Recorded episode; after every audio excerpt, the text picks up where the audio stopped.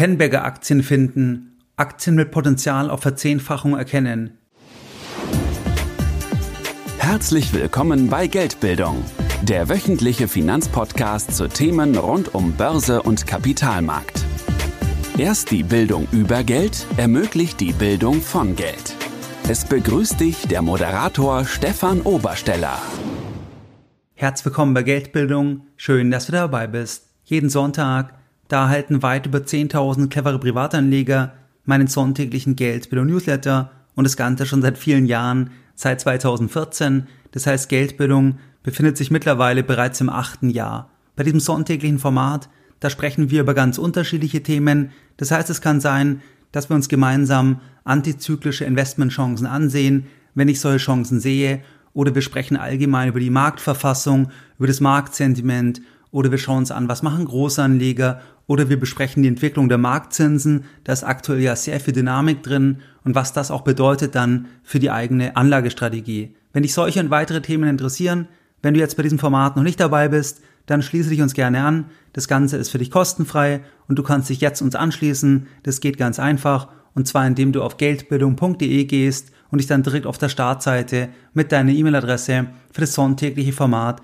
von Geldbildung einträgst. In der heutigen Podcast-Folge, da möchte ich mit dir über ein sehr spannendes Thema sprechen. Und zwar sprechen wir heute über das Thema der sogenannten Tenbagger Aktien. Tenbagger, das ist eine Bezeichnung für eine Aktie, die sich verzehnfacht hat, beziehungsweise die das Potenzial hat, sich in absehbarer Zeit zu verzehnfachen. Der Begriff Tenbagger, der wurde maßgeblich durch den amerikanischen Fondsmanager Peter Lynch geprägt und auch in die Breite getragen. In seinem Buch One Up on Wall Street da beschreibt Peter Lynch, dass er in seiner Investmentkarriere, die außerordentlich erfolgreich war, dass er da sehr früh eine bestimmte Leidenschaft entwickelt hat, und zwar die Leidenschaft für die Suche nach Aktien, die das Potenzial haben, dass sich die Aktien auch wirklich vervielfachen können. Er beschreibt, dass jene Aktien, die sich verfünffacht, verzehnfacht oder in Einzelfällen sogar verzwanzigfacht haben und mehr, dass es jene Aktien waren, die es ihm ermöglicht haben, dass sein Fonds den Wettbewerb outperformt hat.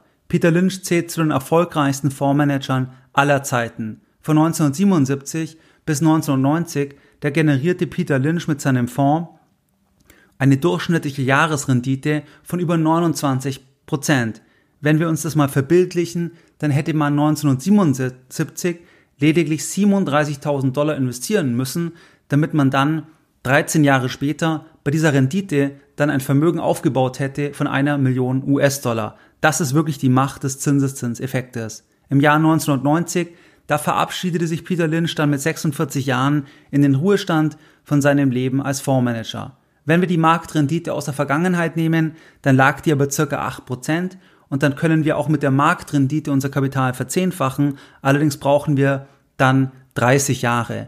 Das heißt, bei einer Rendite von 8% brauchen wir 30 Jahre, dass wir das Kapital verzehnfachen. Wenn wir eine Verzehnfachung bereits in 10 Jahren erreichen wollen, dann brauchen wir eine Jahresrendite von circa 26% und damit liegen wir dann in etwa in der Größenordnung von der Rendite, die auch Peter Lynch erzielte oder die auch zum Beispiel Berkshire Hathaway erzielte. Das heißt, die Aktie von Buffett und Munger, die erzielte im Durchschnitt einen Wertzuwachs von 30% zwischen 1965 und 2021. Generell kannst du als Faustformel sagen, dass wenn ein Investor, wenn ein Anleger, wenn der in der Lage ist, über zehn Jahre und länger im Durchschnitt eine Jahresrendite zu erzielen, oberhalb von 20 Prozent, dann ist man schon bei den besten Investoren auf der Welt. Was muss jetzt eine Aktie mitbringen, damit sich die Aktie überhaupt verzehnfachen kann? Das heißt, dass es die Möglichkeit gibt, dass es die Chance gibt. Es kann natürlich nie garantiert sein, es ist natürlich nur eine Minderheit an Aktien, die das schaffen kann, aber es gibt einfach viele Unternehmen, wo wir bereits im Vorfeld wissen, dass eine Vervielfachung in einer absehbaren Zeit, dass das ausgeschlossen werden kann. Das heißt, dass das Geschäftsmodell einfach gar nicht die Eigenschaften mitbringt, dass das überhaupt möglich ist. Wir sehen das auch bei einem Marktinvestment. Das heißt, wenn du den MSCI World kaufst, dann weißt du, dass eine Vervielfachung, eine Verzehnfachung in zum Beispiel zehn Jahren, das wird nicht möglich sein. Das wird nicht eintreten. Das wird auch nicht eintreten beim S&P 500 oder bei anderen populären Indizes, weil es einfach rechnerisch gar nicht möglich ist. Gleichzeitig ist es auch so, dass beispielsweise eine Gesellschaft, die eher im Bereich in Anführungszeichen Value-Unternehmen zu verorten ist, eine Gesellschaft, die nicht besonders stark wächst, dass es auch dort dann sehr, sehr schwierig wird, dass hier der Aktienpreis, dass der sich dann in einer absehbaren Zeit vervielfacht. Aus meiner Sicht, aus meiner Erfahrung, da gibt es drei Möglichkeiten, wie sich eine Aktie verzehnfachen kann und eine Möglichkeit, da steigen wir dann genauer ein. Eine Möglichkeit, das ist das Thema, dass natürlich einfach der Aktienpreisanstieg, die Verzehnfachung in kurzer Zeit zum Beispiel, das ist ja einfach das Ergebnis von Angebot und Nachfrage. Das heißt, wenn es einen extremen Hype gibt in einem bestimmten Segment, beispielsweise weil eine neue Situation aufgetreten ist und dann ist plötzlich der Scheinwerfer auf einer bestimmten Branche, auf einer bestimmten Firma und diese Firma ist vielleicht auch relativ klein, die Firma war vorher vielleicht gar nicht so erfolgreich und plötzlich ist aber ein Produkt, was die Firma anbietet oder was die Firma kürzlich erst entwickelt hat, extrem gefragt, einfach durch eine Veränderung von der Marktsituation, dann kann es dazu führen, dass ein extremer Hype entsteht und dass die Marktteilnehmer auch gar nicht genau wissen, was ist jetzt eigentlich die Gesellschaft wert. Das heißt, dass wir auch eine sehr, sehr große Fantasie haben, sehr, sehr viel Spekulation und dann kann sich eine Aktie, die vielleicht auch eher illiquide ist, auch in kurzer Zeit wirklich verzehnfachen. Ein Beispiel, das wäre das Thema der Schnelltests. Das heißt, das Thema der Schnelltests war jetzt vor 2020 kein großes Thema. Natürlich gibt es viele Schnelltests, angefangen vom Schwangerschaftstest und so weiter. Aber das Thema Schnelltest ist in die Breite, im vollen Fokus durch das Thema Corona gekommen. Und da gibt es zum Beispiel eine deutsche Gesellschaft, die sind im Bereich Schnelltests unterwegs, die sind auch schon relativ lange an der Börse notiert, aber die waren jetzt nicht besonders erfolgreich im Sinne, dass sie hier große Umsätze erzielt haben, aber durch das Thema Corona und dass sie dort einen Test dann entwickelt haben bzw. vertrieben haben, da ist dann wirklich der Scheinwerfer draufgekommen und da hat sich dann die ökonomische Situation der Gesellschaft nahezu über Nacht, kann man sagen, verändert. Und hier war es dann bei der Gesellschaft, bei der Nano Repro AG so, dass sich die Aktie von unter zwei Euro je Aktie, dass die Aktie vom Oktober 2020 sich mehr als verzehnfacht hat bis hin zum März 2021. Also wirklich eine Verzehnfachung in wenigen Monaten. Einfach weil plötzlich der Scheinwerfer draufkam, kleiner illiquider Nebenwert, unklar, wie groß wird eigentlich jetzt hier der wirtschaftliche Erfolg sein, wie nachhaltig wird das Ganze sein. Das heißt, der Nährboden für Fantasie. Der Anstieg war nicht nachhaltig, aber es gab hier einfach auf Basis von Angebot und Nachfrage und einem Hype einfach eine Verzehnfachung in wenigen Monaten. Das ist also Variante 1, extremer Hype. Variante 2, das ist das Thema Turnaround-Situation. Das heißt, eine Turnaround-Situation, wo der Markt zum Zeitpunkt des Kaufs einen Turnaround für sehr unwahrscheinlich hält.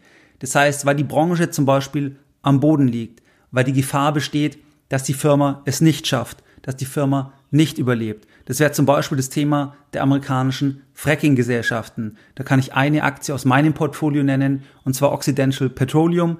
Diese Gesellschaft, die lag am Boden. Die lag am Boden zusammen auch mit dem Ölpreis. Das heißt, der Ölpreis, der stand ja im April 2020, die amerikanische Rohölsorte, kurzfristig im negativen Bereich. Das war das erste Mal in der Geschichte. Und Occidental Petroleum, die hatten erst kurz vorher auch eine andere Gesellschaft gekauft. Das heißt, auf Basis von ganz anderen Daten, von ganz anderen Erwartungen. Und dann kam ja wirklich hier der März, der Februar 2020 und all die Entwicklungen. Das heißt, plötzlich hat sich das alles verändert und plötzlich ist die Firma, die Branche massiv unter Druck gekommen und die Aktie notierte dann nur noch bei unter 10 US-Dollar. Und die Aktie hat sich dann wirklich jetzt mehr als versiebenfacht, jetzt bis zum Juni 2022. Das heißt, der Turnaround, der war zum damaligen Zeitpunkt, war der unwahrscheinlich für die Summe der Marktteilnehmer. Das heißt, die Summe der Marktteilnehmer ist eher davon ausgegangen, dass der Ölpreis langfristig unten bleibt, dass auch viele Fracking-Gesellschaften pleite gehen werden, spezifisch auch zum Beispiel möglicherweise eine Occidental Petroleum. Das heißt, das war dann eingepreist und reflektiert. Und wenn man jetzt eine andere Sichtweise entwickelt hat, weil man sich das Thema angeschaut hat und zu einem anderen Ergebnis kommt und dann Recht behält, dann gibt es auch die Möglichkeit, dass sich dann das Investment wirklich vervielfacht. In diesem Fall jetzt kein Ten-Bagger, aber mehr als eine Versiebenfachung jetzt vom Tiefstand. Und dann kommt die dritte Variante. Die dritte Möglichkeit, was eigentlich eine Variante ist, wie man eine Aktie finden kann oder was eine Aktie mitbringen ähm, muss, damit sich die Aktie verzehnfachen kann in absehbarer Zeit. Und das ist das Thema von einem hohen nachhaltigen Wachstum der Firma, das aber vom Markt unterschätzt wird, nicht gesehen wird oder falsch verstanden wird. Weil wenn es vom Markt gesehen wird, geschätzt wird, eingepreist wird, dann ist natürlich das auch im Kurs reflektiert. Das heißt, es muss immer ein bisschen diese Diskrepanz geben, wie beispielsweise bei Amazon 2011, 2012. Das heißt, da war das nicht offensichtlich, was noch alles kommen mag und die Aktie hat sich seitdem verzehnfacht. Stell dir vor, du hast einen Mittelständler und dieser Mittelständler, der ist extrem erfolgreich. Dieser Mittelständler, der produziert dir derzeit einen Jahresgewinn von 500.000 Euro. Wenn du jetzt den Gewinn in zehn Jahren verzehnfachen kannst, dann wird sich auch mit einer großen Wahrscheinlichkeit der Firmenpreis vervielfachen. Das heißt, dann wirst du wesentlich mehr im Verkaufsfall für die Firma bekommen können. Das heißt, der Jahresgewinn und auch dann der weitere Ausblick, also wenn du auch weiter wachsen kannst, dann in zehn Jahren mit einem Jahresgewinn von fünf Millionen pro Jahr und wenn dann auch die Aussicht ist, dass der weiter gesteigert werden kann, dann vervielfacht sich der Firmenwert und auch der Firmenpreis, den du erlösen kannst. Und bei einer Aktie, da ist es ja nichts anderes. Das heißt, eine Aktie repräsentiert einen Anteil an einer Firma und den zukünftigen Cashflows. Großer geschäftlicher Erfolg, das führt sehr langfristig zu einer entsprechenden Aktienpreisentwicklung. Das heißt, wenn eine Gesellschaft in fünf Jahren, in zehn Jahren zehnmal so viel verdient, zehnmal so viel Gewinn macht, dann ist es extrem wahrscheinlich, dass dann der Aktienpreis, dass der auch deutlich höher stehen wird, weil am Ende ist natürlich die Geschäftsentwicklung der Unternehmenserfolg, das treibt den Aktienpreis, langfristig betrachtet. Kurzfristig ist es natürlich eher das Sentiment, die Psychologie, aber langfristig ist die Geschäftsentwicklung der entscheidende Parameter, der dann die Aktienpreisentwicklung definiert. Es gibt hier eine kleine Klammer und zwar ist ganz wichtig, was ist bereits eingepreist. Das heißt, wenn das Wachstum für jedermann ersichtlich ist, wenn es für jedermann klar ist, wenn es der Marktkonsens ist und wenn die Multiples zum Kaufzeitpunkt extrem hoch sind, dann kann es auch sein, dass das Investment dann schlecht ist, weil einfach das alles schon vorweggenommen ist. Das heißt also, das ist ganz wichtig zu überlegen, welches Wachstum ist zum Kaufzeitpunkt bereits eingepreist. Das heißt, es ist immer besser, wenn das eben nicht erkannt wird, als wenn man einen anderen Blick hat, wenn es nicht offensichtlich ist, wenn es nicht Konsens ist, weil dann wird es natürlich auch entsprechend im Preis nicht reflektiert und dann ist es erst der Nährboden, dass du überhaupt hier auch eine Vervielfachung dann erreichen kannst. Jetzt konzentrieren wir uns auf den dritten Weg, also auf das Thema hohes nachhaltiges Wachstum der Firma, das aber vom Markt unterschätzt, nicht gesehen oder falsch verstanden wird und dementsprechend noch nicht eingepreist ist. Anders formuliert, du bekommst viel für dein Geld. Also du bekommst viel zukünftiges Wachstum für dein Geld, weil die Mehrheit das einfach noch nicht erkannt hat. Wenn wir uns jetzt mal die Kriterien anschauen von Peter Lynch, der sich ja wirklich darauf konzentriert hatte, auf das Thema Tenbagger, auf das Thema Vervielfachung von einer Aktie in einer überschaubaren Zeit, dann ist es so, dass er hier verschiedene Kriterien hat. Und ein Thema, das ist das Thema hohes Wachstum. Das heißt, wenn du einen zukünftigen Tenbagger identifizieren möchtest, dann ist es ganz wichtig, dass du eine Gesellschaft hast, die ein hohes Wachstum hat. Das heißt, die 20%, 25%, 30% pro Jahr wächst. Das ist ein ganz wichtiger Faktor, weil die Unternehmensentwicklung definiert dann die Aktienpreisentwicklung langfristig. Was auch von großem Vorteil ist, wenn die Firma jünger ist. Das heißt, wenn es noch keine Firma ist, die es schon 20, 30 Jahre gibt, sondern eher jünger und wenn auch die Unternehmensgröße noch überschaubar ist. Das heißt, wenn es noch mehr Raum gibt, dass das Ganze entsprechend auch längerfristig mit 20, 25, 30 Prozent wachsen kann, weil natürlich gibt es auch einen Unternehmenszyklus und irgendwann ist die Wahrscheinlichkeit halt groß, dass das Wachstum dann einfach abflacht. Das ist das Land aus Sicht von Peter Lynch, wo man wirklich die Verzehnfacher finden kann, die Vervierzigfacher oder sogar die Verzweihundertfacher. Das heißt, kleine Gesellschaften, überschaubare Unternehmensgröße, neuere Unternehmen, ähm, die 20, 25 Prozent wachsen. Was er auch sagt, ist, dass die Firma, die muss nicht mal zwingend in einem schnell wachsenden Markt tätig sein, sondern wichtiger ist, dass die Firma den Raum hat zu wachsen. Das heißt, wenn die Firma irgendwie ein neues Produkt, eine neue Dienstleistung hat, dann kann die auch in einem Markt stark wachsen, der, der selber gar nicht mehr als Markt insgesamt so stark wächst, einfach weil zum Beispiel Anteile übernommen werden. Das heißt, das ist der erste Punkt. Und der zweite Punkt ist, wie findet man solche kleineren, neueren, jüngeren Unternehmen? Hier sagt Peter Lynch, dass er ein ganz großer Fan ist, dass man das aus dem eigenen Umfeld findet. Das heißt, privat oder auch auf der Arbeit. Das heißt, wenn du jetzt zum Beispiel Allgemeinarzt bist, Zahnarzt, Apotheker, Lehrer, Erzieher, Ingenieur, dass du mal schaust, was sind eigentlich die Produkte und Dienstleistungen, die du verwendest im beruflichen Kontext? Und gibt es dort Produkte und Dienstleistungen, die das Leben dir einfacher machen? Und dann einfach mal zu schauen, gibt es da eine Firma, die an der Börse notiert ist, kann man sich dort beteiligen, wie ist dort die Bewertung? Etc. Das heißt, das ist eigentlich seine präferierte Variante, wie man auf diese neuen Unternehmen, auf diese jüngeren Unternehmen, auf diese kleineren Unternehmen stoßen kann. Wirklich kommend von der Kundenseite. Das ist also der zweite Punkt. Dann der dritte Punkt. Peter Lynch setzt vor allem auf Unternehmen mit einer starken Bilanz, einer hohen Profitabilität und einer geringen Verschuldung. Er sagt, dass eine zu hohe Verschuldung, das ist eine Gefahr, wenn es der Wirtschaft schlechter geht, weil dann können die Schulden zum Problem werden, weil wenn dann die Schulden refinanziert werden müssen, dann kann es einfach schwieriger werden. In einer solchen Phase sind wir aktuell ja auch ein Stück weit, weil jetzt Unternehmen, die eine hohe Verschuldung haben, die haben jetzt ein Stück weit ein Problem, weil die Renditen, die, die Yields ja auch bei den, bei den Schulden stark raufgegangen sind und dann kann es wirklich hier existenziell ein Problem werden. Und er sagt, dass das Fremdkapital-Eigenkapitalverhältnis, dass es unter 0,4 liegen sollte. Dann der nächste Punkt. Peter Lynch sieht drei Phasen bei wachsenden Unternehmen. Die Startup-Phase, die Expansionsphase und die Reifephase. Die riskanteste Phase, das ist die Startup-Phase. Und Peter Lynch bevorzugt es, in Unternehmen in der zweiten Phase zu investieren. Also Unternehmen, die in der Expansionsphase sind. Das heißt Unternehmen, die bereits bewiesen haben, dass sie ein Produkt haben, eine Dienstleistung haben, was funktioniert, was man selber auch von der Kundenseite kennt. Und jetzt muss es einfach noch dupliziert werden. Jetzt muss man das halt mal zwei, mal drei, mal vier, mal fünf, mal zehn, mehr Kunden.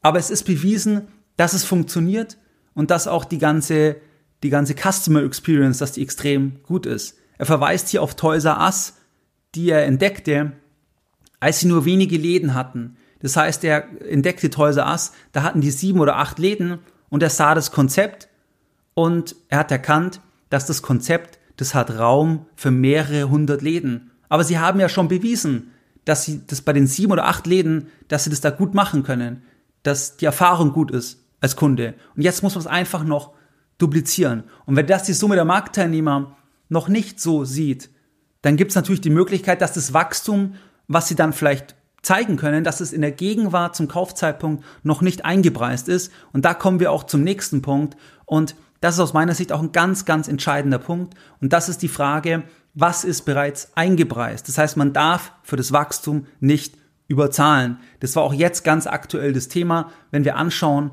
bei vielen Unternehmen, die sehr stark wachsen, dass sie sich operativ stark weiterentwickelt haben in den letzten eineinhalb Jahren, aber dass die Kursentwicklungen, dass die oft verheerend jetzt gewesen sind. Das heißt, dass da viele Unternehmen um 50, 60, 70, 80 Prozent gefallen sind, obwohl sie jetzt operativ mehr verdienen. Ganz einfach deswegen, weil sie zum Peak weil da die Multiples so extrem waren, das heißt der Umsatzmultiple zum Beispiel bei 100 Mal oder mehr, dass da einfach zu viel eingepreist war, dass dann die Firma, die Aktie sich schlecht entwickelt, obwohl es operativ immer besser geht. Das ist dann diese Divergenz zwischen dem Business und der Aktienpreisentwicklung. Das heißt, was ist bereits eingepreist, wenn du einsteigst? Und er schaut hierbei auf die Price to ähm, Earnings to Growth Ratio, also PEG-Ratio nennt er das. Also er setzt im Prinzip das Kurs-Gewinn-Verhältnis in Relation zum Wachstum. Also wie viel Wachstum ist bereits enthalten. Und hier will er natürlich einen guten Deal machen.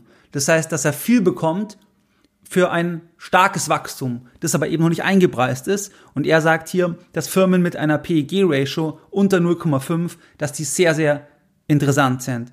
Das heißt, das ist ein sehr wichtiger Punkt. Und hier können wir uns überlegen, was definiert hier oder was bestimmt hier eigentlich die Bewertung? Das ist ganz klar natürlich das Sentiment beispielsweise. Jetzt in den letzten Monaten, da hat sich das Sentiment sehr stark verändert, einfach durch die Zinsentwicklung. Das heißt, dass vor allem auch Wachstumsunternehmen, Unternehmen, wo sehr viel morgen und übermorgen passiert wo sehr viel eingepreist ist in der Gegenwart, dass diese Unternehmen, die man auch als Long Duration Asset bezeichnet, dass diese Unternehmen besonders stark unter Druck gekommen sind. Das heißt, die Veränderung der Marktzinsen hat hier auch den Blick einfach auf diese Unternehmen sehr stark verändert, sodass die Multiples wirklich sehr, sehr stark zurückgekommen sind. Dann natürlich auch Erzählungen.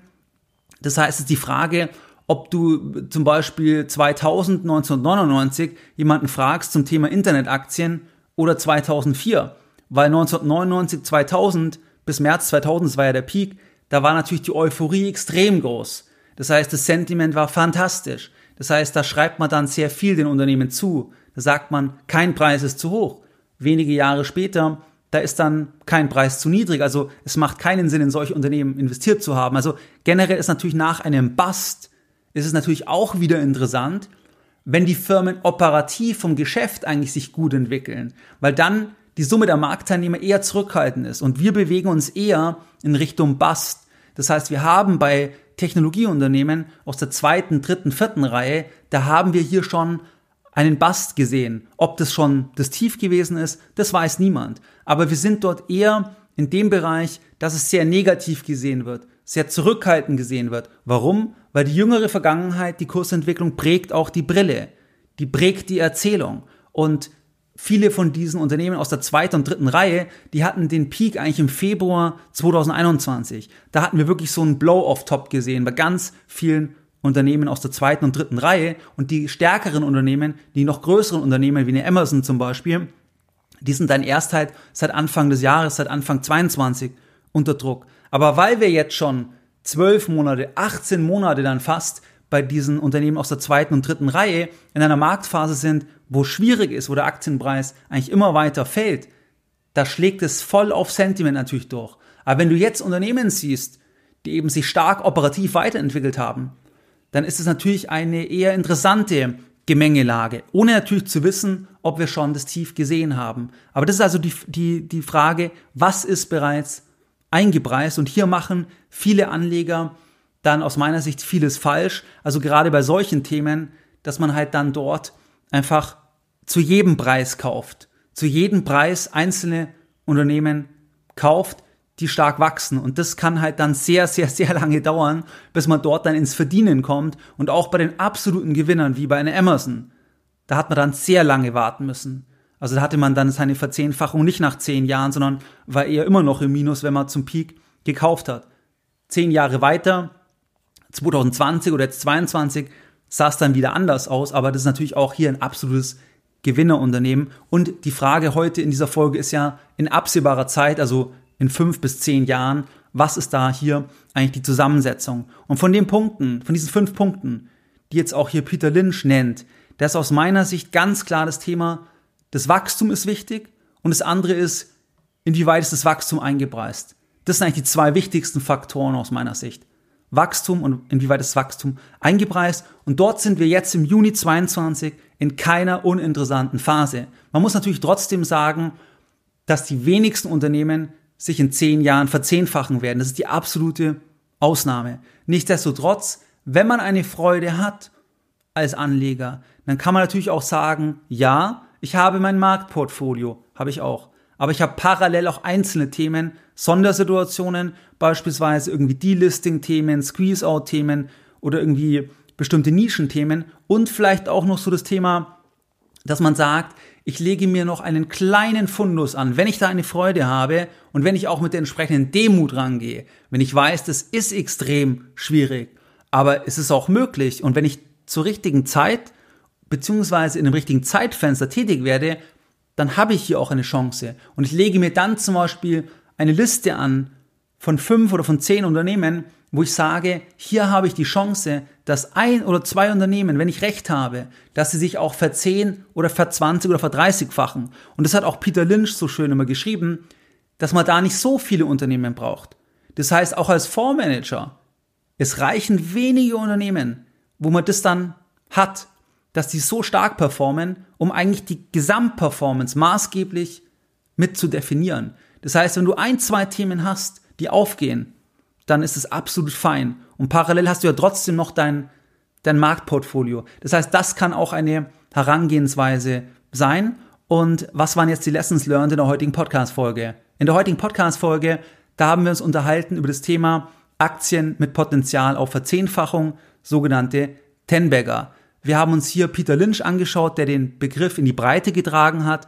Wir haben uns seinen Track Record angeschaut. Dann haben wir besprochen, dass bei einem Marktinvestment braucht man circa 30 Jahre, bis sich das Ganze dann verzehnfacht. Und wenn wir in 10 Jahren eine Verzehnfachung haben wollen, dann brauchen wir ungefähr eine Rendite von 26 Prozent.